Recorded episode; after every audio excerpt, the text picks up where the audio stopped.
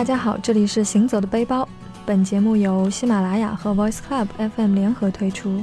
嗯，我是娃娃。嗯，首先呢，欢迎大家关注我们 VC 工作室的公众号，呃，Voice Club FM，或者直接搜索 Voice Club 工作室。欢迎大家关注哦。那我们今天请到了一位非常特别的嘉宾啊，他的身份呢是一名领队，所以今天我们有幸啊可以来听听看一名领队心目当中的旅行究竟是什么。那我们有请小丹。Hello，大家好，我是小丹。然后之前有做过三年的这样子的旅行领队，然后也接触了大概快有一千名旅行的队员吧。然后在过程中也听过很多好玩的故事，经历过很多好玩的事情，然后希望今天可以跟大家分享一下。好，谢谢，谢谢小丹。那刚刚听说你有三年的这种带队经历，还带领过一千多人啊。那我想问一下，你刚开始在成为一名领队之前，是不是也去过很多地方旅行？嗯，最开始其实是一个非常爱玩的人，然后会去跟朋友去很多地方玩。然后，但是后来慢慢的就觉得说，身边爱旅行的朋友不是特别多，然后自己又很爱玩，一个人旅行也很孤单，所以后来才产生了念头，说，哎，那我去做一个旅行领队好了，这样子每一次其实都可以有很多人来陪我一起玩。啊，原来是出于就是一开始出于玩的这种心情，但是我很好奇啊，就是这边有个专业度的问题啊。不是说我想成为一名领队就成为一名领队了。那你在想有这个念头迸发出之前，那你做了哪些准备呢？其实更多应该算是心态方面的准备会蛮多一些，因为做一个领队，其实就意味着你的旅行是要有责任感的。嗯，对，因为你要负责他们的一些安全，然后他们的一些团队的氛围。嗯，因为因为领队嘛，其实是要帮助就是团队的成员，嗯他们保证他们的一个旅行体验的。对，所以我觉得更多的是责任感啊、心态方面的一些准备蛮多的。嗯，你刚刚提到了一个团员的一个体验感，那在这个过程当中，我想问一下，就是跟一般的这种旅行团有什么不一样？呃，提起领队跟一般的旅行团，我们现在市面上见到很多这种导游团。对对，之所以就是导游跟领队其实区分开的概念，就是因为导游是带你去逛景点。对，旅领队呢，其实是带你去旅行。对，旅行跟逛景点可能唯一的区别就在于人。对，领队可能更多要做一些，呃，帮你更好的认识跟你一起旅行的人。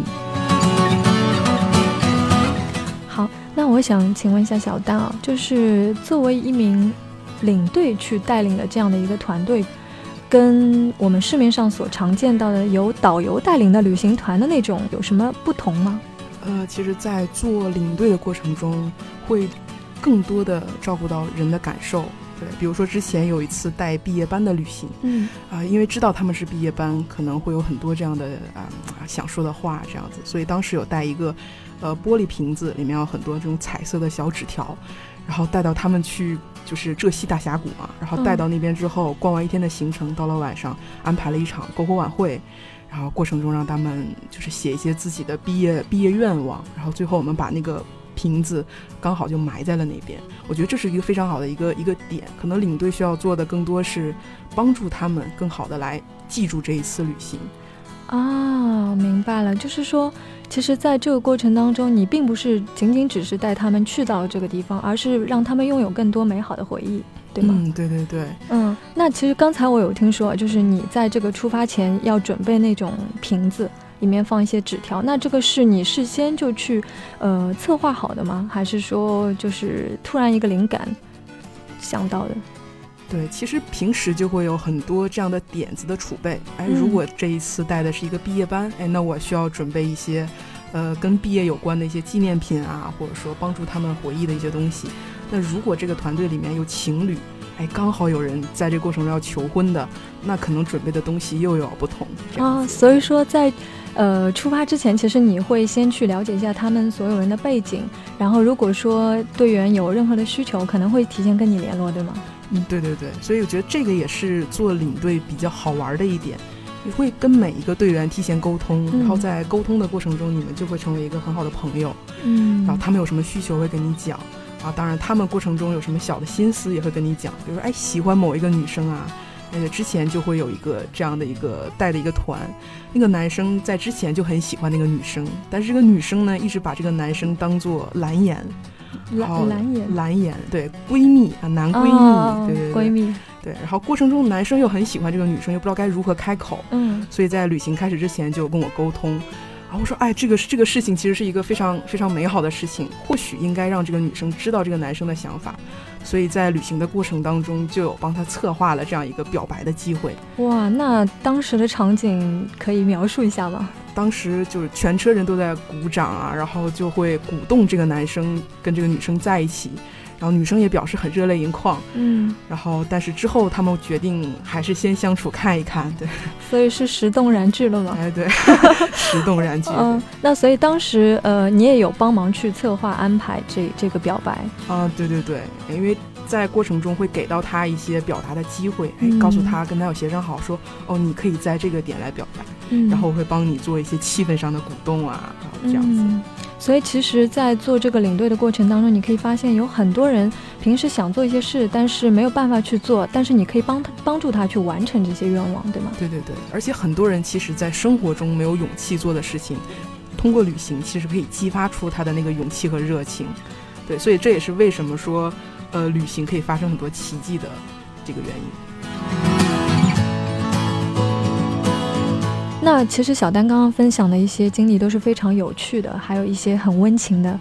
那有没有在你当领队的过程当中是让你有一些不好的回忆的？因为我我相信在那么多次的旅行过程当中，其实呃可能会有一些麻烦啊，或者说遇到的一些事情啊。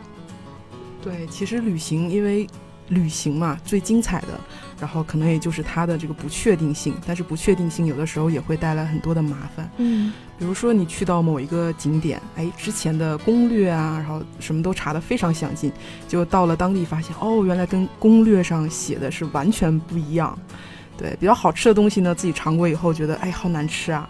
然后比较著名的景点一去之后发现啊，排队排了好久，其实非常影响你当时旅行的那个心情的。嗯，对，那我觉得，我个人觉得，在这样的这种经历发生的情况，其实是一般是我们自由行的情况下。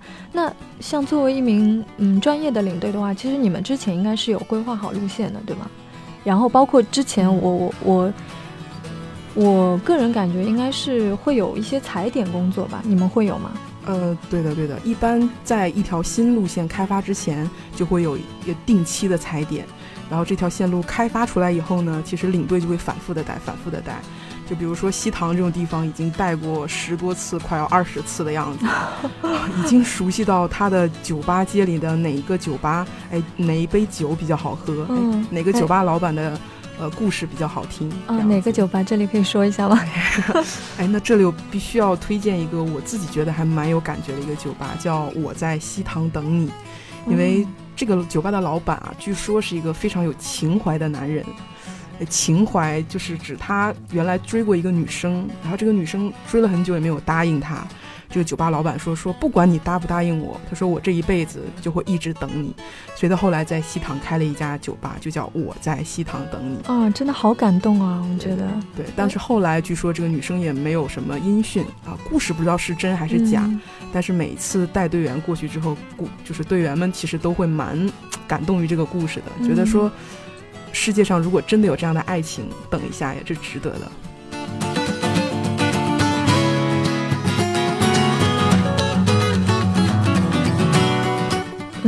在你带领那么多人旅行的过程当中，有没有一次是遇到过危险、很紧急的情况呢？我相信可能因为常在河边走嘛，没有不湿鞋的嘛，对吧？对对对，其实对之前带过一些呃爬山的项目，比如说去那种呃象山啊。然后祭龙山啊，其实这些小这些山其实都是很有挑战性的。嗯，然后有一次在一次登山徒步的过程当中，其实因为车出了一些问题，所以我们必须由原来计划的徒步两小时更改到徒步四小时。那当时就是大家的就情绪怎么样？你会你会去安抚他们一下吗？对，大家情绪其实是挺暴躁的。嗯，就是哎呀，天气那么热，哎，我本来是爬两小时体验体验的，结果真的要到四个小时的时候，其实到最后已经是黑天了，嗯山谷里面嘛，一天一黑，各种声音啊、动物啊就会都出来了。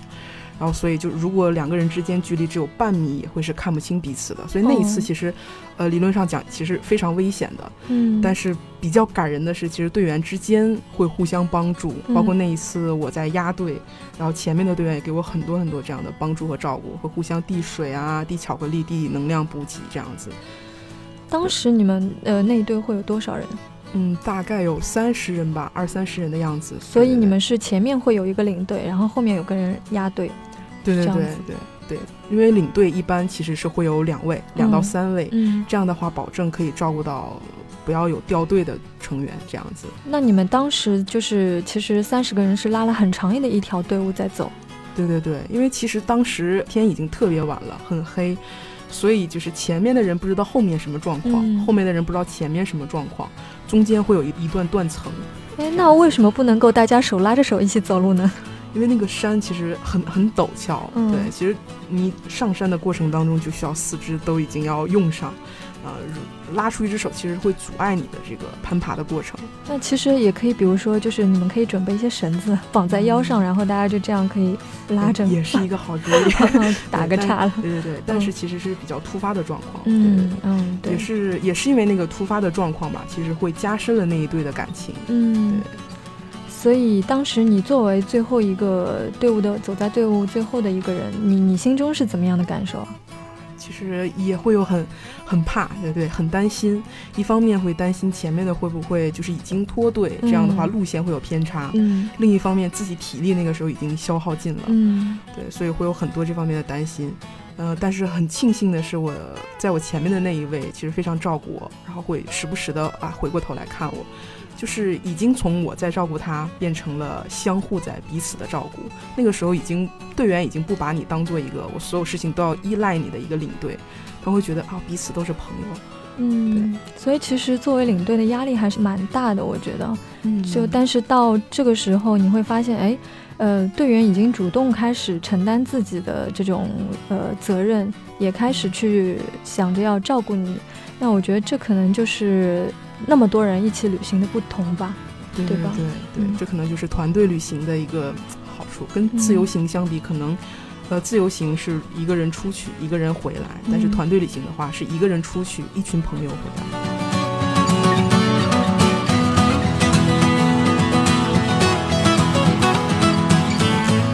哦，因为我之前也做过做过几次领队嘛，因为也是工作的需要，然后。我会觉得，呃，一场说走就走的旅行是比较有意思的。嗯，对对对。然后包括说你在旅行当中，其实最难忘的就是你刚才也提到过，就是那个不确定性嘛。那不确定性就代表着未知。嗯。那其实我印象比较深刻的就是我，嗯，冬天过年前去了一次台湾，也是带队。然后当时我们我们就是带着一群小伙伴，然后在垦丁那边。在垦丁的大街上，然后那垦丁那边就很多去骑机车的嘛，大家应该电视剧里面也有看到过。当时我们就决定要去骑机车，哇，那很酷炫。大概当时有多少人一起骑机车呢？大概有十五个人左右一起骑，有点像飞车党的感觉。哇，那个在垦丁的大街上，然后我们还就是骑成一一排，然后就还还还拍照啊之类的，很青春，很热血哦。对，特别特别热血。其实。最难忘的也不是这个啦，就是我们当时在去租完那个机车已经很晚了，然后大家就都很兴奋，然后就一直骑着机车开往一个方向去开嘛。但骑到了已经当时已经快接近大概十一二点了，那当时那个路上其实是没有灯的，嗯，然后我们但是我们不知道去骑到哪里了，就但是一直就往前开往前开往前开。我当时的心中啊，就是我会觉得就又看不到，然后身边可能就前后就小伙伴会觉得其实有一点点害怕，因为我不知道前面会骑到哪里，完全没有路灯，然后也没有人，又周围又很寂静，就只有我们几个人。对，而且当时你还是一个领队的身份。对我当时其实会很担心，就是万一会出现什么呃意外或者什么的，其实是很严重的，但是还是那种。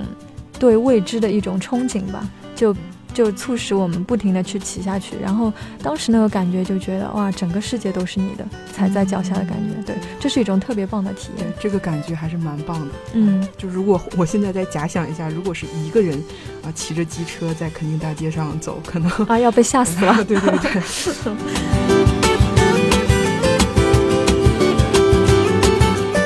说到了就是这样的一个说走就走的旅行嘛，那我相信小丹，嗯，你作为一名领队，肯定是会需要一些准备的，也不会说啊，就是没有准备的去做一件这样的事情。那一般的话，你在出发之前会做哪些准备呢？我在出发之前，其实一般会准备两样东西，每次都会必带。只有两样？哎，对对对，非常精简啊。对对，一样是钱啊。啊，钱对，另一样其实是好奇心，嗯，对，因为如果有钱的话，其实什么东西都可以买到，嗯，然后好奇心的话，因为你如果有一个好奇心的话，其实你的整个旅行才会变得有趣，嗯，那你可以分享一件你就是这个好奇心给你带来的一个就旅行比较难忘的经历吗？呃。其实之前在西塘，因为去过很多次西塘，然后你对它的一个角角落落都已经很熟悉的时候，对它保持好奇心是很难的。但是当时还是努力会想要找到一些比较好玩的点，所以就会挨家的早点吃过去，然后就突然发现了某一家，哦，这个油条和豆浆真的是我长这么大以来吃过最好吃的，而且是攻略上都查不到的，因为非常非常角落，已经靠近这个景区的周边周边角落了。这个还应该蛮惊喜的，对对对，而且那个油条就是，啊，脆脆的，然后蘸着豆浆，那个豆浆也非常甜，然后你就会觉得开启了一天非常美好的一个早上，嗯，然后所以。之后每一次去西塘，然后我一会提前半个小时起床，大概会五点半左右就会守在他们家门口，在那边蹲着等他们家开门。我要喝第一碗豆浆，吃第一根炸出来的油条。嗯，然后第二呢，就会每天每次去西塘会给队员来推荐，对，因为其实他们也是对旅行是有期待的。如果只带他们去景点，啊，可能大家都逛过，感受都是一样的。但是如果能够把我这种好奇心传递下去。哎，或许下一次就是他们带我去发现新的好玩的、不同的这样的有趣的地方了。嗯，那我刚刚提到的说，呃，你其实感觉你应该是对吃非常感兴趣啊。那你去过那么多的地方，有没有什么就是你在之前就做过攻略，然后要带大家去吃？哎，结果带队员过去，他们也觉得不好吃，你当时会有什么样的就是反应吗？嗯。对，说到这里就想起扬州的一个一段旅行。嗯，带队员去扬州的时候，其实也做过很多的攻略，说啊，扬州的什么什么汤包啊，因为扬州不是有一句说，早上皮包水，晚上水包皮，就指早上呢扬州人一定会吃一份汤包，然后晚上呢扬州人一定会去泡泡一个澡，非常舒服的一天。所以扬州人的生活节奏是很慢的，然后也按照攻略带大家去那种哎很特色、很著名的地方，都要排队来吃的汤包。然后，但是结果发现，哎，好像并没有那么特别好吃，反而是一次不经意间在就是宾馆楼下的一个角落里、一个胡同里弄里面，发现了一家炸鸡，就是很饿的时候再去买了一一份炸鸡吃，哇，那真是我觉得啊，好好吃啊，就是。炸的金黄，然后上面撒上了细细碎碎的那种孜然和椒盐，然后吃在嘴里的第一感觉，哦，就这个就是炸鸡，对，这才是真正的炸鸡。有配啤酒吗？哎，真的有。对，当时队员也是吃嗨了，所以拎了一箱啤酒回来，所以当天晚上就，所以跟队员一起会这样一起吃一些之前没有发现的，然后好吃的，会觉得蛮开心。那根据这样的一个每次这样不同的经历啊，你如果在下一次再去带这条线的时候，应该是会不断的去修正你的那个旅行方案，对吧？带队方案。对对对，所以其实每一次都在带同样的线路，嗯，但是作为领队呢，你要让每一次的线路都焕发出不一样的精彩。这这个可能也是领队必修的科目之一吧。哦，其实说到攻略啊，刚刚我们提到上攻略上的一些好吃的地方，那其实我想起我在日本的时候，之前去的之前查了一家就是攻略啊，包括是大家都口碑非常好的一家餐厅，然后去的时候那真的是赶死我了，就是那是在一家山顶上的，我们当时并不知道嘛，然后按照那个地址走。走啊走，走了可能有起码有半个小时到一个小时的路程，然后当时我们到那边呃，差不多快接近午市结束了，然后那是一家就是和风料理嘛，嗯，然后因为日本的它的一个餐厅的制度也蛮严格的，就是说，嗯，如果到点了，它可能就没有了，一分钟都不会延误的。天啊！所以我们当时就赶啊赶啊赶，为了赶上那顿午餐，就不停的赶，好不容易就赶到了那里的时候。发现还差，就是离午市结束还有三分钟哇！所以当时好好幸运，真的好幸运。然后问了那边的那个餐厅的，呃，就是师傅这样子，然后他说还能帮我们做。然后当时因为午市结束了，所以那个整个厅里是完全没有人的，所以我们相当于在包场。哇，好棒！当时也觉得挺值了，就。但是那次之后，我就在想，我再也不要赶了。就那个真的是实在是，我们是特地赶过去吃的。所以后来我总结下来，我感觉就是，如果说，嗯，你不是路过那里，或者说刚好在那附近，我不建议大家去花那么久的时间去赶到一个餐厅去吃东西。有的时候可能也是一种缘分吧，你吃得到就吃，吃不到那就下次喽。对对对，但是你们当时为了赶这个料理，其实也是蛮拼的。对，看得出都是一群吃货。对，真民以食为天，没有办法。哎，我之前听过一个关于吃货的说法，我觉得特别好玩。他说你要去旅行啊，一定要跟两种人在一起。第一种人呢是会吃的，什么是会吃？他知道什么东西好吃，知道怎么吃。然后还有一种人呢，就是能吃的。什么是能吃的呢？就是你吃不完的，他会帮你吃掉，不会浪费。然后，所以娃娃，你觉得你是会吃的还是能吃的呢？哦，我觉得我是属于能吃的那种吧。虽然我比较瘦，但是我觉得就每次就是我们出去聚餐啊什么的，基本上我都是吃到最后的那个人。哇，厉害厉害！那小丹呢？你你应该是两者都可以吧？我觉得。哎，被你发现了。作为一个吃货，做旅行领队培养了我会吃的本领。嗯。然后自身的天赋培养了我能吃的本领。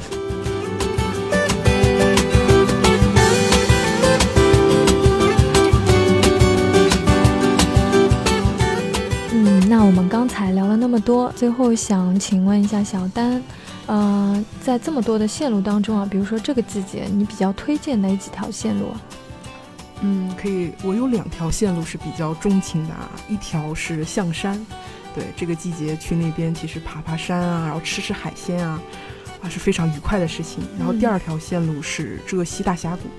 对，因为天气非常热，但是你在这些大峡谷里面玩一玩水啊，其实是非常开心的。而且有一个小秘密，然后跟大家分享一下：这些大峡谷其实旁边有一条，呃，废弃的一个，之前是景点，但是现在已经废弃掉了，叫做清凉谷。如果有机会的话，我非常推荐大家去那个清凉谷，因为很少有人知道有这么一个地方。对，如果可以的话，去当地的一些民宿啊，然后他们都会知道地方，然后会带你去。对，其实那个地方的水非常的清，而且爬到上面你就会觉得，哦，那个地方才真的是原始的、原生态的，没有被污染过的。嗯，不知道为什么我听到清凉谷的时候，突然想到了情人谷。哇，对，那个地方也是一个表白的好地方，因为你说出一些情话的时候，其实都会有回音的。真的吗？对的，对的。嗯 所以如果有机会的话，下次也推荐大家去感受一下。嗯，所以这两条线路是比较适合这个季节去的。嗯，对对对。嗯，那它会很就是比较曲折吗？还是比较舒适的那种？嗯，其实就呃象山来讲是比较爬山嘛，爬山的项目可能会比较耗体力。嗯，对，喜欢徒步啊这种的朋友们可以去试一下。但是如果是清凉谷啊这样的地方，其实就是很慢悠悠的去感受一下夏天的气息，然后多准备一些衣服，因为你你免不了去玩水，然后就会湿身。对。好的，那非常感谢小丹的推荐。那听众朋友们，如果有空的话，也可以去看一下这两条线路，那非常适合这在这个季节过去玩。那本期的节目呢，就到这边结束了。那谢谢我们的小丹，谢谢娃娃。嗯，那最后呢，我们 Voice Club 也为大家精心准备了一些小礼品，啊。如果说大家愿意在喜马拉雅和 Voice Club 的公众平台跟我们互动的话，给我们的节目留言，那我会随机抽取一位听众，送上一张我亲手写的明信片。然后，假如说当时我正在其他地方旅行的话，那你可能会收到来自不同地方的一个旅行的明信片。那也欢迎大家提出宝贵意见和我们互动，好吧？谢谢。